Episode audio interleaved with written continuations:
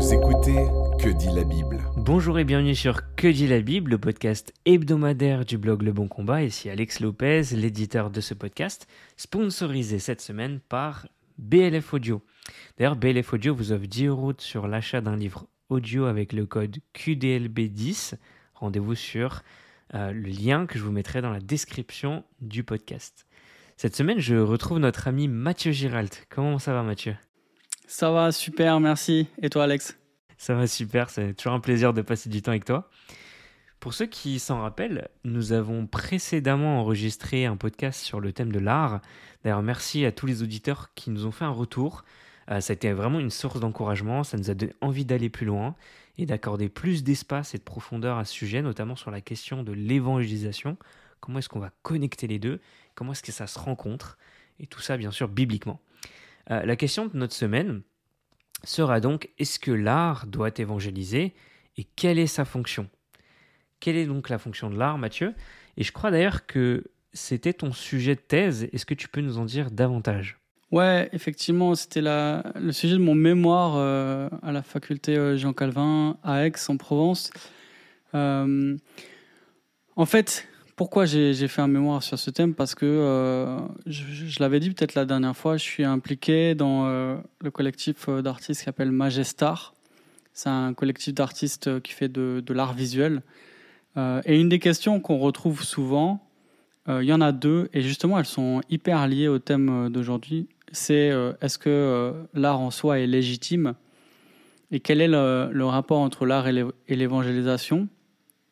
Je, crois que c'est une question qui est, euh, légitime et on va voir pourquoi tout à l'heure. Mais moi, je voyais beaucoup d'artistes chrétiens qui étaient souvent un petit peu embarrassés parce que soit ils n'arrivaient pas à donner une, réponse satisfaisante à cette question, soit ils trouvaient euh, que cette question leur pesait un peu comme un, fardeau. Et moi, en fait, euh, j'ai fait un truc un peu. Euh, j'ai pris un tir raccourci. en fait, c'est pour moi très compliqué de parler de l'art comme ça. Parce que c'est ultra difficile à définir. La, question de la définition de l'art, elle est presque aussi vieille que la question de, de la philosophie. Et si, j'ai ouvert mon mémoire avec une citation euh, d'Ernest euh, Gombrich, qui est un critique, enfin plutôt un, historien de l'art, et euh, il a écrit une histoire de l'art qui sert un petit peu de, manuel que moi j'avais quand j'ai fait mes études d'art. Et voilà comment il ouvre son manuel. Il dit, disons nettement tout d'abord, qu'à la vérité, l'art, avec un grand A, n'a pas d'existence propre, il n'y a que des artistes. Donc en fait, euh, moi j'ai plutôt euh, réfléchi à, la vocation euh, de l'artiste plutôt que de, réfléchir à la, fonction de l'art. Et en fait, si tu veux, avec cette question, quelle est la fonction de l'art Moi, je pense qu'il est plus facile de partir du mandat culturel, alors on va expliquer ce que c'est, plutôt que de regarder l'art euh, comme un, un, objet fini, si tu veux, et se demander à quoi il sert. En gros, on va se euh, demander d'où vient l'art et euh, à quelle vocation il répond, quelle est sa fonction, plutôt qu'essayer de deviner en regardant l'art à quoi il sert. Et quand on parle du mandat culturel, on parle de ce, ce, commandement assorti d'une bénédiction que Dieu donne euh, à, l'humanité dans la personne euh, d'Adam et, plus précisément euh, le couple Adam et Ève en Genèse 1, 26 à 28. Et alors il leur demande quoi? Il leur demande de, de se multiplier, de remplir la terre, de la dominer, en lien avec leur création en image de Dieu. Donc il y a un lien très fort entre le fait d'être créé à l'image de Dieu et le fait de remplir ce mandat culturel. Alors, par rapport à ça, moi j'aime bien cette démission de, William Edgar. William Edgar, c'est euh, euh, un théologien qui a exercé en France pendant des années à la faculté euh, Jean Calvin. Il faisait partie de, mon jury de, mémoire. Et là, il enseigne l'apologétique culturelle à, Westminster. Et il a écrit un super livre vraiment pour ceux qui lisent l'anglais. et ce serait super qu'il sorte en français. Ça s'appelle Created and Creating. Et lui définit l'engagement culturel comme la réponse humaine à la vocation divine de prendre plaisir et de développer le monde que Dieu a généreusement donné à ceux qui portent son image. Et il développe, il dit, la culture inclut les symboles, les outils, les conventions, les liens sociaux et tout ce qui contribue à cette vocation. L'activité culturelle s'inscrit dans un contexte historique et vise à améliorer la condition humaine. À cause de la chute, la culture peut et est devenue sinistre. La grâce rédemptrice de Christ conduit la culture dans la bonne direction, l'ennoblit et lui permet d'étendre le shalom de Dieu, sa bonté, sa justice et son amour. Donc, si on regarde, on pourrait, euh, tu vois, tirer euh, trois, euh, trois implications de ce qu'il dit. D'abord, l'art est une réponse à la vocation divine. Et dès, là, dès lors, l'art est légitime. l'art est, une manière de répondre au mandat culturel. Ensuite, l'art vise à améliorer la condition humaine. C'est le but, en fait, de, du mandat culturel. Quand on regarde au, tout début, dans le récit de la Genèse, l'homme est, placé dans une triple relation. Il est placé dans une relation euh, avec Dieu. Ça, c'est la dimension de, l'adoration. Dimension aussi euh, avec son prochain. Ça, c'est euh, la bénédiction. Et avec le reste de la création, et ça, c'est la domination. Et donc, on a un, un ensemble religio-socio-culturel qui place l'homme en relation à Dieu, à son prochain et au reste de la création. Et donc l'art, comme toute activité socio-culturelle, elle vise à améliorer la condition humaine et à bénir euh, son prochain. En fait, on peut dire même que euh, par notre culture, on devrait glorifier Dieu en bénissant notre prochain. Et enfin, euh, dernière implication, parce que on vit dans un monde déchu, il y a une dimension rédemptrice. Alors, j'aime pas trop utiliser le vocabulaire de la rédemption pour autre chose que l'œuvre de Christ. Et donc plutôt, je parlerai de restauration. Mais il y a cette idée que l'art permet d'étendre le shalom de Dieu. Et donc en fait, on peut dire que comme toutes les vocations euh, légitimes, c'est-à-dire euh, qui, répondent quand même aux exigences morales de Dieu, l'art, on pourrait reprendre l'expression de Luther, c'est comme un masque de Dieu. C'est un moyen que Dieu emploie pour bénir notre prochain. Euh, l'art est une réponse au mandat de Dieu. Du coup, c'est une vocation précieuse, mais aussi une grande responsabilité. Euh, l'artiste, il doit s'assurer que sa pratique est conforme au cadre donné par Dieu. Euh, et du coup, qu'est-ce que ça veut dire pour l'artiste? Ça veut dire qu'on doit déjà abandonner toute conception autonome de l'art. Parfois, on peut parler de, de l'art pour l'art. C'est cette idée que l'art n'aurait euh, aucun autre but que lui-même et qui pourrait exister en vase clos de manière euh, autonome. Et d'ailleurs, euh, si on regarde un petit peu comment s'est développé le White Cube, le White Cube, c'est cet espace d'exposition immaculé du musée d'art contemporain où tu rentres et c'est mur blanc, tout est blanc, tu vois. Et en fait, on, crée une espèce d'environnement comme ça, euh, aseptisé, inoculé et complètement coupé du monde. Euh, et nous, en tant que chrétiens, on ne peut pas avoir cette conception de, l'art pour l'art. On, doit avoir une conception qui est tournée vers l'extérieur, vers l'autre. Euh, l'art ne peut plus être considéré comme sa propre fin. Il est à destination de notre prochain et à la gloire de Dieu. Et là, il y a un, théologien chrétien que, euh, qui parle de la vocation et, qui dit en particulier pour la vocation des chrétiens, il dit la vocation des artistes, la vocation change la qualité de ce que nous faisons.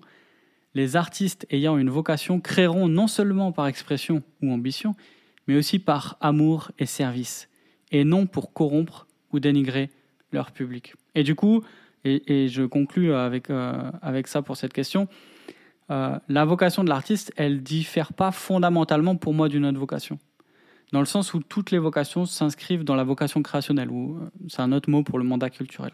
En fait, ce qui va changer, c'est plutôt la manière dont l'artiste y répond.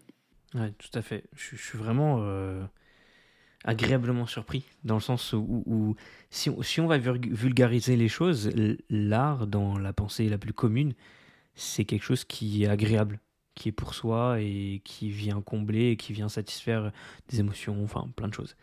Et ce qui est super intéressant, c'est que là, tu, tu rappelles que c'est un moyen que Dieu utilise à la fois, euh, non pas juste pour nous dire que l'art est pour l'art, mais que l'art est pour lui, et, et que l'art aussi sert à bénir des autres. Et en, en parlant de ça, si l'art sert à servir les autres, ou à bénir les autres plutôt, euh, est-ce que l'art doit nécessairement évangéliser? Ouais, ça c'est une super question. C'est un peu la question à 10 000 euros pour les artistes euh, chrétiens. Euh, parce que souvent aussi, malheureusement, on, on- on va vouloir légitimer l'art par autre chose que lui-même. Euh, mais je vais y revenir juste après. La, première question en fait qu'on doit se poser, c'est même pas est-ce que l'art doit évangéliser, c'est est-ce que l'art peut évangéliser? En fait, et notre, la réponse à ça, elle va dépendre d'une autre réponse qu'on va donner à la question c'est quoi l'évangélisation? Alors, si, euh, comme moi, tu considères que l'évangélisation, c'est, et là je résume, hein, euh, mais c'est la proclamation de l'évangile, euh, c'est-à-dire la, présentation du plan de rédemption de Dieu, la création de l'homme pour la gloire de Dieu, sa culpabilité, sa corruption, l'œuvre de Christ pour le salut de quiconque croit, euh, ainsi qu'un appel à la foi, à la repentance et la promesse de la vie éternelle dans, la nouvelle création pour ceux qui se confient en Christ. Alors là, la question c'est est-ce que par mon art je proclame l'évangile? Est-ce que par mon art je suis en train de, de faire ça en fait? Si c'est ma définition de l'évangile. Alors, euh, moi je, suis de ceux qui croient, euh, et il me semble que c'est ce que la Bible montre, que euh, la proclamation de l'évangile, elle, est verbale. Euh, Dieu parle. Et en fait, la manière dont il appelle les pécheurs à la repentance, c'est par sa parole. Et donc, la proclamation de l'évangile, ça va être tout le temps la proclamation de la parole de Dieu. Et donc, si on est en face d'un art qui a une dimension verbale, peut-être qu'il peut proclamer l'évangile. Euh, mais si on est en face d'un art qui est non verbal, et il me semble que, en tout cas, moi, c'est plutôt ma spécialité. Ma spécialité, moi, je suis plus euh, euh, dans les arts visuels. Euh, il me semble que là, on doit répondre non. Il y a autre chose qu'il faut dire, c'est que c'est pas l'art qui évangélise. Dans tous les cas, c'est l'artiste. Alors, du coup, on se pose une autre question. Est-ce que l'artiste doit évangéliser par son art? Euh, Et là, non. Je dirais non. Euh, l'art est légitime en soi. Et, je pense qu'il y a un danger de vouloir légitimer l'art par autre chose qu'une réponse au mandat culturel. Et encore une fois, l'art n'est pas légitime parce que il va remplir une certaine fonction liée à l'évangélisation. Il est légitime parce qu'il répond au mandat euh, culturel.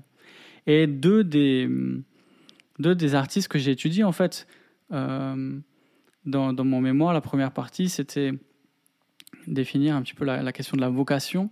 Euh, ensuite, c'était de réfléchir à, la vocation euh, de l'homme comme réponse au mandat culturel.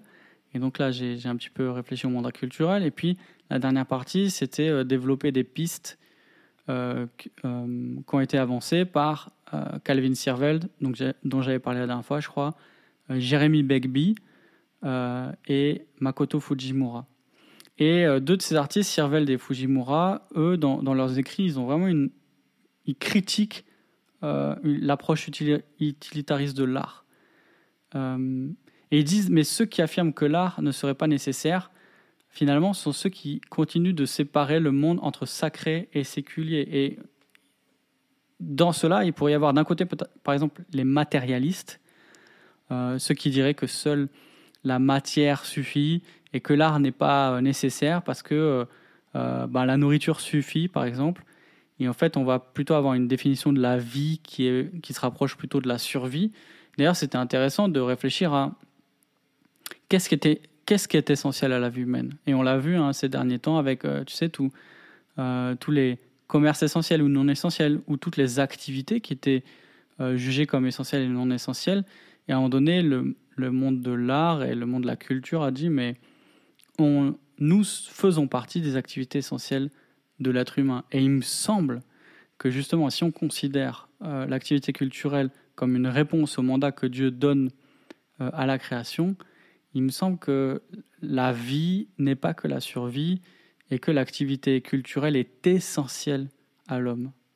Alors d'un côté, il y a les matérialistes qui disent que l'art n'est pas nécessaire parce que la nourriture suffit, et d'un autre côté, on, pourrait avoir le- les piétistes dualistes, un peu ceux qui disent euh, autant les matérialistes ils mettent euh, euh, ils mettent le corps comme étant important et tout ce qui est un petit peu non physique n'est pas important. Autant les piétistes dualistes, eux, ils vont insister sur le côté immatériel, l'âme, la spiritualité, etc. Ils considèrent que seule la foi nécessaire. Mais les deux artistes dont je parlais tout à l'heure, Siervel et Fujimura, ils vont dire non. En fait, l'uti- l'utilitarisme, c'est vraiment un péché de notre société euh, qui est lié à notre société technocratique euh, qui vise le progrès et qui, vise, qui va réduire euh, tout ce qui est nécessaire à tout ce qui nous rend capable de produire plus. Et eux, ils prennent un exemple, les deux, et c'est intéressant, d'un bouquet de fleurs. Ils disent, les fleurs, c'est vraiment euh, nécessaire. C'est- nécessaire dans un monde qui est dirigé par l'utilité. En fait, les fleurs ne sont pas inutiles dans le monde de Dieu. Et là, ça me fait penser à, une citation de Calvin. Alors, c'est c'est la paraphrase, mais euh, qui prenait aussi cet exemple des fleurs. Il disait, mais il y a des choses que Dieu nous a données euh, pour qu'on prenne plaisir. Et il prenait la beauté des fleurs comme exemple. Alors, voilà, moi je dirais l'art est légitime en soi et euh, vouloir le légitimer, par autre chose que, ben, que sa propre fonction, c'est un peu dangereux. Et en même temps, on doit reconnaître que c'est une question légitime. Pourquoi? Parce que euh, l'art a une dimension discursive. L'art, et personne ne peut le nier, il me semble que c'est même une des composantes essentielles de ce qu'est l'art, même si on n'arrive pas à le définir exactement, tout le monde reconnaît en fait que euh, l'art porte un discours, un message. Et il me semble que dans cette euh, dimension discursive, il y a deux aspects.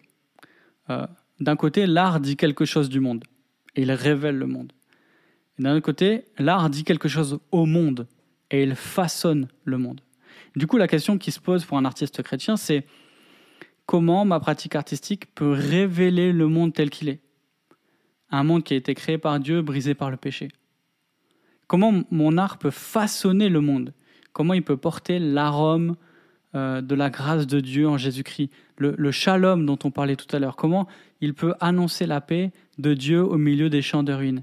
Et quand je dis annoncer la paix de Dieu, encore une fois, je ne pense pas que ce soit de manière verbale, euh, nécessairement, mais je pense qu'ici, on, on peut parler, euh, ça c'est une question qui est très forte dans les, trois théologiens que j'ai étudiés, la question de la métaphore. Il me semble que euh, l'art s'exprime de biais, un peu comme une métaphore. Il fait allusion avec des symboles euh, à, la réalité. Et il parle par métaphore. Il y a même euh, euh, Begbie, un des théologiens, qui soulignait que si on essaie d'expliquer la métaphore, on perd du sens. Et c'est ça, en fait, la force de la métaphore, c'est qu'il y a un sens supplémentaire qui est donné par la métaphore même. Et si quelqu'un ne comprend pas la métaphore, en fait, on perd du sens. Et il me semble que c'est la même chose avec l'art. Donc, pour conclure sur cette question-là, euh, je dirais que l'artiste n'est pas là juste pour refléter la réalité qu'il rencontre, mais il va façonne, façonner le monde tel que Dieu l'attend. Il va porter un message, euh, forcément, mais euh, un, parce que ce message n'est pas verbal, il, dans le cas d'un art non verbal, euh, il ne peut pas évangéliser. Et deux, euh, parce qu'il a une réponse au mandat culturel et qu'il n'est pas soumis à l'injonction d'évangéliser, l'artiste ne doit pas forcément évangéliser par son art. C'est euh, excellent parce que tu viens remettre un peu l'aiguille de notre compteur et, notre appréciation au travers du spectre de ce mandat culturel hein, que, tu exposes et on sent que c'est un peu la pierre, l'édifice, tout, tout part un peu de là. Tout à fait. Ouais. Et, et, ça vient vraiment euh, donner du sens. Et tout rebondit dessus en fait. C'est euh, très c'est captivant. Qu quels du coup devraient être les buts de l'artiste chrétien? Ouais. Alors, euh, il y en a, y en a plein. Il y en a plein, et là je vais t'en donner que, que, que quelques-uns. Euh, mais si on reprend encore une fois ce que je viens de dire, si on reprend les deux dimensions discursives de l'art, l'artiste doit euh, dire la vérité sur le monde et faire quelque chose du monde suivant les normes de Dieu. Euh, dire la vérité sur le monde, ça veut dire quoi? Ça veut dire que s'il peut arriver en vertu de la grâce commune, c'est-à-dire la grâce que Dieu répand sur tous les hommes, ces bénédictions qu'il répand sur tous les hommes, et notamment le fait qu'il restreigne les effets du péché et qu'il ait conservé en chaque homme non seulement une, une, semence de religion, un sens de la divinité, mais aussi une semence de la justice, comme, comme dirait Calvin. C'est-à-dire que les, les hommes, euh, même si ce n'est qu'à grand-peine et même si c'est derrière une épaisse brume, peuvent distinguer encore euh, le bien du mal, quoiqu'ils ne peuvent euh, jamais faire totalement ce qui est bien et s'empêcher de faire ce qui est mal. Il leur arrive, même déchus, de dire la vérité sur le monde. Alors même si l'artiste non chrétien peut dire la vérité sur le monde, et certains le font euh, de manière brillante, ce sera toujours parcellaire. Euh, mais tu vois, pour ma soutenance, j'ai parlé d'une œuvre d'un artiste que j'aime beaucoup, s'appelle Olafur Eliasson, qui a fait euh, sa dernière exposition qui s'appelait Life, que j'ai pu aller voir parce que c'était à une heure de chez moi. Et c'était super parce que euh, on, voit que euh, il dit des choses vraies sur le monde par sa pratique. Bon après, il y a des choses bien sûr, il y a des choses qui sont euh, à moitié vraies et totalement fausses. Mais il y a des choses vraies. Mais l'artiste chrétien, lui, ce n'est pas qu'il peut dire des choses qui sont vraies, c'est qu'il doit dire la vérité sur le monde. Et ensuite, il doit faire quelque chose du monde suivant les normes de Dieu. C'est-à-dire que on va tous, par notre activité culturelle, et les artistes en particulier, euh, répondre au mandat culturel. En fait, toute activité culturelle répond au mandat culturel. Sauf que, à cause de la chute, euh, une culture euh, qui, est, entachée par le péché va produire une culture idolâtre. Mais nous, parce que on reconnaît en fait que ce mandat nous vient de Dieu et qu'on a été euh, racheté par lui, réconcilié avec lui, on veut s'inscrire euh, dans non seulement euh, les, les, les plans qu'il avait dès le commencement, mais aussi dans l'œuvre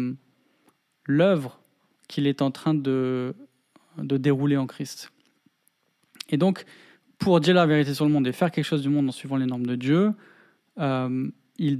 l'artiste chrétien, il doit avoir une, vision du monde qui soit biblique c'est vraiment la vision du monde qui va l'aider à s'inscrire dans son contexte.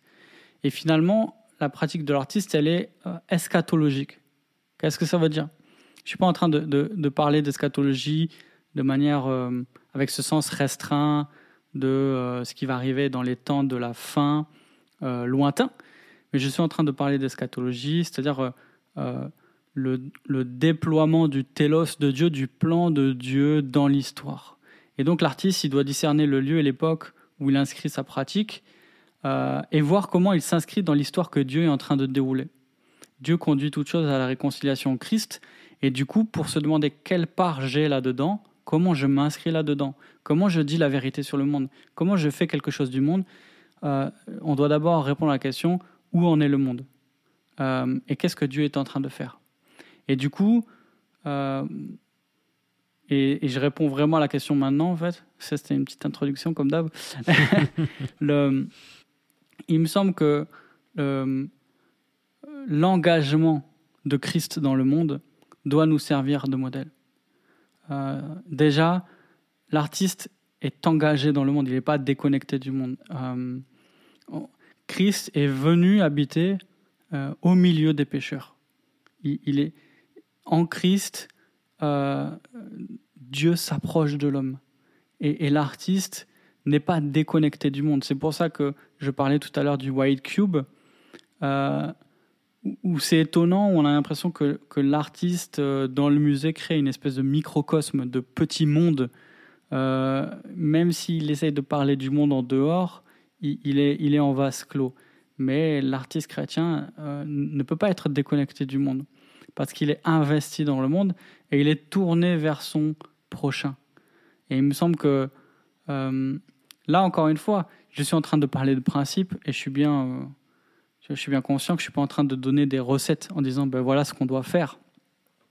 Pourquoi? Parce qu'il me semble que c'est beaucoup plus intéressant euh, déjà de réfléchir à ce que, pas ce que l'artiste doit faire, mais ce qu'il doit viser. Euh, et c'est pour ça que j'aime bien ta question sur, sur les buts. Parce que euh, suivant en fait la pratique de chacun et le contexte de chacun, même si tous les artistes chrétiens devraient viser la même chose, bah, ils vont pas faire la même chose. Et enfin, l'artiste porte le message d'espoir d'un monde restauré au milieu des ruines de ce monde déchu. Et, c'est là où on se fait le porte-parole de, de la réconciliation avec Dieu. Euh, on est des, des- ambassadeurs euh, qui, comme, comme dirait Paul en, en 2 Corinthiens, euh, qui, qui, dit- qui nous disons au monde soyez réconciliés avec Dieu. Euh, mais ça, c'est pas forcément euh, un par euh, notre art, parce qu'avant d'être des artistes chrétiens, on est des chrétiens. Donc en fait, le témoignage, il appartient euh, pas parce qu'on est artiste, mais parce qu'on est chrétien. Euh, donc il me semble que si, si on pose la question est-ce qu'un un, un artiste chrétien doit témoigner, oui, dans tous les cas. Euh, Et en tant que chrétien de base. ouais. déjà en tant que chrétien, et ensuite euh, réfléchir à comment en fait, euh, par mon art, je fais écho à la vision biblique du monde. Justement, tu parles de vision, tu parles du déploiement du télos, donc du plan de Dieu dans l'histoire, et tu viens challenger en fait finalement l'artiste et même le chrétien à s'interroger sur comment est-ce qu'il va s'inscrire dans l'histoire de Dieu, donc dire la vérité, faire quelque chose du monde. Euh, quels conseils pratiques tu peux partager à nos auditeurs, finalement artistes ou pas, euh, mais spécifiquement peut-être pour les artistes chrétiens aussi, qui puissent se retrouver dans la pratique de cet art-là pour euh, s'imbriquer dans euh, le plan de Dieu dans l'histoire? Ouais, c'est une super question. Euh, alors déjà, euh, une précision. Pour moi, euh, c'est la démarche de l'artiste qui construit son discours. D'accord? Donc, alors qu'est-ce que j'entends par démarche? Pour moi, la démarche, c'est la production, c'est-à-dire ce que l'artiste fait, et le commentaire qu'il en fait, c'est-à-dire ce que l'artiste dit. Donc la démarche, c'est la production plus le commentaire. Un artiste produit toujours les deux, qu'il le veuille ou non. Il y, a un artiste dans les années 60 qui a euh, euh, déclaré euh, What you see is what you see. Ce que tu vois est, ce que tu vois. Comme s'il voulait vider en fait sa production de tout commentaire. Et qui disait Vous n'avez pas besoin du commentaire de l'artiste, l'œuvre se suffit à elle-même et- et elle parle. En fait, il était déjà en train de dire quelque chose. Il était déjà en train de s'inscrire dans l'histoire de l'art de son époque et dans son contexte américain des années 60, de la peinture, etc., etc., euh, euh, avec tous les courants, tu vois, qui, coexistaient dans les années 60. Euh, donc, il me semble que l'artiste chrétien, pour avoir un discours cohérent, il doit travailler à la fois sa pratique et son commentaire. Et pour ça, j'ai cinq conseils. Le premier conseil, c'est rechercher une église saine. Pour moi, c'est le plus important. Euh, rechercher une église saine. Parce qu'avant d'être un artiste, on est un chrétien. euh, et que si, euh, comme on l'a dit, la, la démarche de l'artiste chrétien est tellement liée à la vision biblique du monde dans ce qu'il révèle et ce qu'il façonne, alors je dois trouver un endroit qui façonne ma vision du monde d'une manière biblique. Et ça, comment on fait bah, C'est par euh, la, le fait d'être exposé à un enseignement euh, solide, biblique et sain, à une doctrine saine. Pour moi, rechercher une église saine. Deuxième euh, conseil, ça va avec être un disciple fidèle. Il me semble qu'il y a beaucoup de questions que me posent des, des jeunes, ou moins jeunes d'ailleurs, artistes chrétiens, qui seraient résolues juste s'ils grandissaient dans la foi. Et il me semble que pour être un, artiste mature, chrétien, il faut être d'abord un chrétien mature. Et donc je dirais de continuer à grandir et de veiller sur sa, euh, piété. Et là j'entends euh, piété au sens large. Euh, ensuite, troisièmement, travailler sa pratique. Il me semble qu'un bon artiste chrétien, c'est d'abord un, bon artiste. En fait, un bon artiste chrétien, c'est un bon artiste, un bon chrétien. Il n'y a pas de, il de raccourci. Travailler sa pratique. Le, toute pratique artistique, s'inscrit euh, dans une histoire avec des normes, dans un contexte. Et en fait, euh, il n'y a pas de secret. C'est comparable en fait à toute pratique culturelle. Toute pratique culturelle, quelle que soit la chose que tu produis, moi j'aime bien prendre l'exemple du café. Pour moi, parce que j'aime le café. Euh, quand tu fais couler du café, en train de, de, faire un acte culturel et, et c'est la, la somme ou le résultat d'énormément d'actes culturels. Euh, la première forme de culture, c'est l'agriculture. Et ça commence par quelqu'un qui, qui, plante euh, ce qui va te donner ton café. Et ensuite, il faut, il faut récolter, il faut une activité humaine pour récolter. Et ensuite, il faut transformer, il faut torréfier. Pour torréfier, il faut encore beaucoup d'actes culturels. Il faut un four, il faut du feu. Et le feu, c'est aussi une pratique culturelle. Euh, et quand tu arrives à la fin, un café, euh, il y a un art du café, c'est-à-dire une, façon de faire les choses. Tu as des cafés qui sont mauvais. eh ben, tu as de la peinture qui est mauvaise. Euh, tu as de la sculpture qui est mauvaise. Tout art, en fait. Euh, et là encore, je suis pas en train de parler de distinction classique, contemporain euh, ou un retour en arrière. Je suis pas du tout en train de parler de ça. Je suis juste en train de dire si on reconnaît à l'art une existence légitime et qu'on l'inscrit dans une histoire d'une pratique, il faut travailler sa pratique. Euh, il faut aussi réfléchir à sa pratique. Ça, c'est euh, le quatrième conseil. Et réfléchir à sa pratique avec un angle chrétien. Et pour ça, je conseillerais de, de lire euh, de, la, de, la, bonne théologie. en premier, peut-être théologie de la culture. Alors, peut-être tout à l'heure, je pourrais donner quelques ressources. mais lire des théologiens chrétiens, déjà, en fait, qui ont été euh, confrontés à cette question avant nous, que peut-être Dieu a doté d'un cerveau plus gros que nous, euh, et dont on va pouvoir, euh, tu vois, s'inspirer et puiser. De la même manière qu'on veut, si on veut grandir dans notre vie chrétienne, on, va lire des livres chrétiens qui vont nous faire grandir, qui vont nous aider. De la même manière, quand on veut réfléchir à sa pratique et à comment on s'inscrit dans le monde en tant qu'artiste chrétien, eh ben, euh, euh, il ne faut pas se priver de ceux qui nous ont précédés, qui ont réfléchi à ça. Et enfin, je dirais rechercher une communauté de. Euh, j'aime bien souligner deux choses. D'une part, que les artistes chrétiens ne sont pas exceptionnels dans le sens où il y a un peu une idée romantique de l'artiste chrétien comme un génie, qui est une, espèce de caste à part, tu vois, qui aurait des super pouvoirs ou un, statut particulier, etc. J'y crois pas du tout. Euh, c'est des chrétiens euh, comme tout le monde qui ont besoin de grandir, tu vois. Mais en même temps, il faut reconnaître qu'il y a une dimension particulière au milieu artistique euh, et que ça demande d'être entouré de manière particulière. Ça, faut vraiment le, reconnaître, il me semble. Et je trouve nécessaire pour un artiste chrétien de s'entourer ou de, rechercher d'autres artistes chrétiens euh, qui peut-être euh, ont, emprunté le chemin avant eux, euh, sont confrontés aux mêmes problèmes qu'eux, des problèmes qui sont particuliers.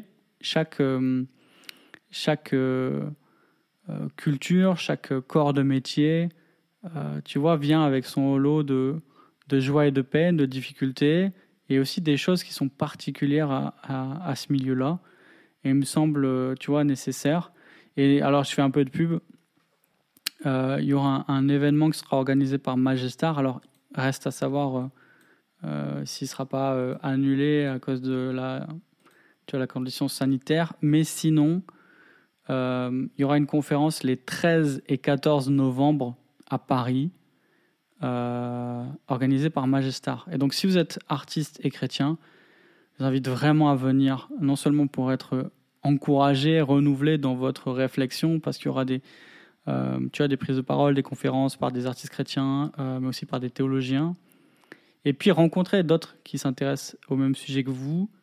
Et c'est vraiment un super endroit pour découvrir d'autres artistes chrétiens. Merci Mathieu. Alors, est-ce qu'il y a une ou deux ressources que tu pourrais nous recommander pour qu'on puisse approfondir ces sujets-là si la curiosité nous en prend? Ouais, je vais t'en donner un peu plus qu'une ou deux. Euh, Alors, en français, La création retrouvée de Hal Walters. Euh, c'est un livre sur la vision du monde. C'est peut-être le livre qui m'a le plus influencé en tant que chrétien sur ma manière de voir le monde. Euh, pour moi, c'est magnifique. La création retrouvée d'Al Walters. Euh, un livre qui a une bonne introduction à la question. Alors, ça fait longtemps que je ne l'ai pas lu, hein, ça doit faire 10 ans. Donc, je sais, je sais même plus trop. Euh, mais moi, à l'époque, il m'avait encouragé. C'est Imagine de Steve Turner. Sinon, de manière plus récente, il y a mon ami Jean-Michel Bloch, avec qui je collabore dans le cadre de Magestar, qui a écrit un livre qui s'appelle L'art en Christ. Euh, et c'est intéressant parce que Jean-Michel, lui, a une approche plutôt euh, euh, philosophique de l'art, un peu moins théologique. Et ses lectures à chaque fois des œuvres, c'est, je trouve ça vraiment excellent. Donc, ouais, je vous recommande. Et puis récemment, je ne l'ai pas encore lu, mais il est sur ma liste, David Brown, qui s'intéresse depuis de nombreuses années à la question de l'art, a écrit un livre qui s'appelle Une approche chrétienne des arts. Donc ça, j'ai vraiment hâte de le lire. Si euh, vous avez le privilège de lire l'anglais, je vous conseille plein de livres, mais j'en dis que trois, Alex, t'inquiète. Le premier, c'est celui de William Edgar, dont j'ai parlé tout à l'heure, et qui s'appelle Created and Creating. C'est pour moi la meilleure introduction à la question de la culture euh, et de la vision biblique de la culture. C'est excellent. C'est une théologie biblique de la culture, c'est magnifique. Ensuite, dans la même veine, il y a Culture Making de Andy Crouch, qui, euh, sa thèse, c'est euh, en fait pour contrer une culture idolâtre, le meilleur moyen, c'est pas de dénoncer, c'est de produire une belle culture, une bonne culture. et donc il développe ça. Enfin, si vous voulez lire un livre de, écrit par un, un, artiste et théologien, je vous conseille, c'est un petit livre, ça vient de sortir, c'est excellent, Art and Faith de Makoto Fujimura, l'artiste dont j'ai parlé tout à l'heure. Au top, merci beaucoup euh, Mathieu. C'était vraiment délicieux hein, de t'avoir avec Merci Alex. J'espère que nos auditeurs ils apprécieront, ils seront aussi encouragés et enseignés. C'est vraiment le but euh, pour nous de prendre ce temps, de traiter ces, ces, questions-là, ces sujets qui sont à la fois peut-être très communs ou parfois euh, un peu mis sous le tapis. Mm. en tout cas, merci encore. Avec plaisir. C'était Que dit la Bible en partenariat avec BLF Club.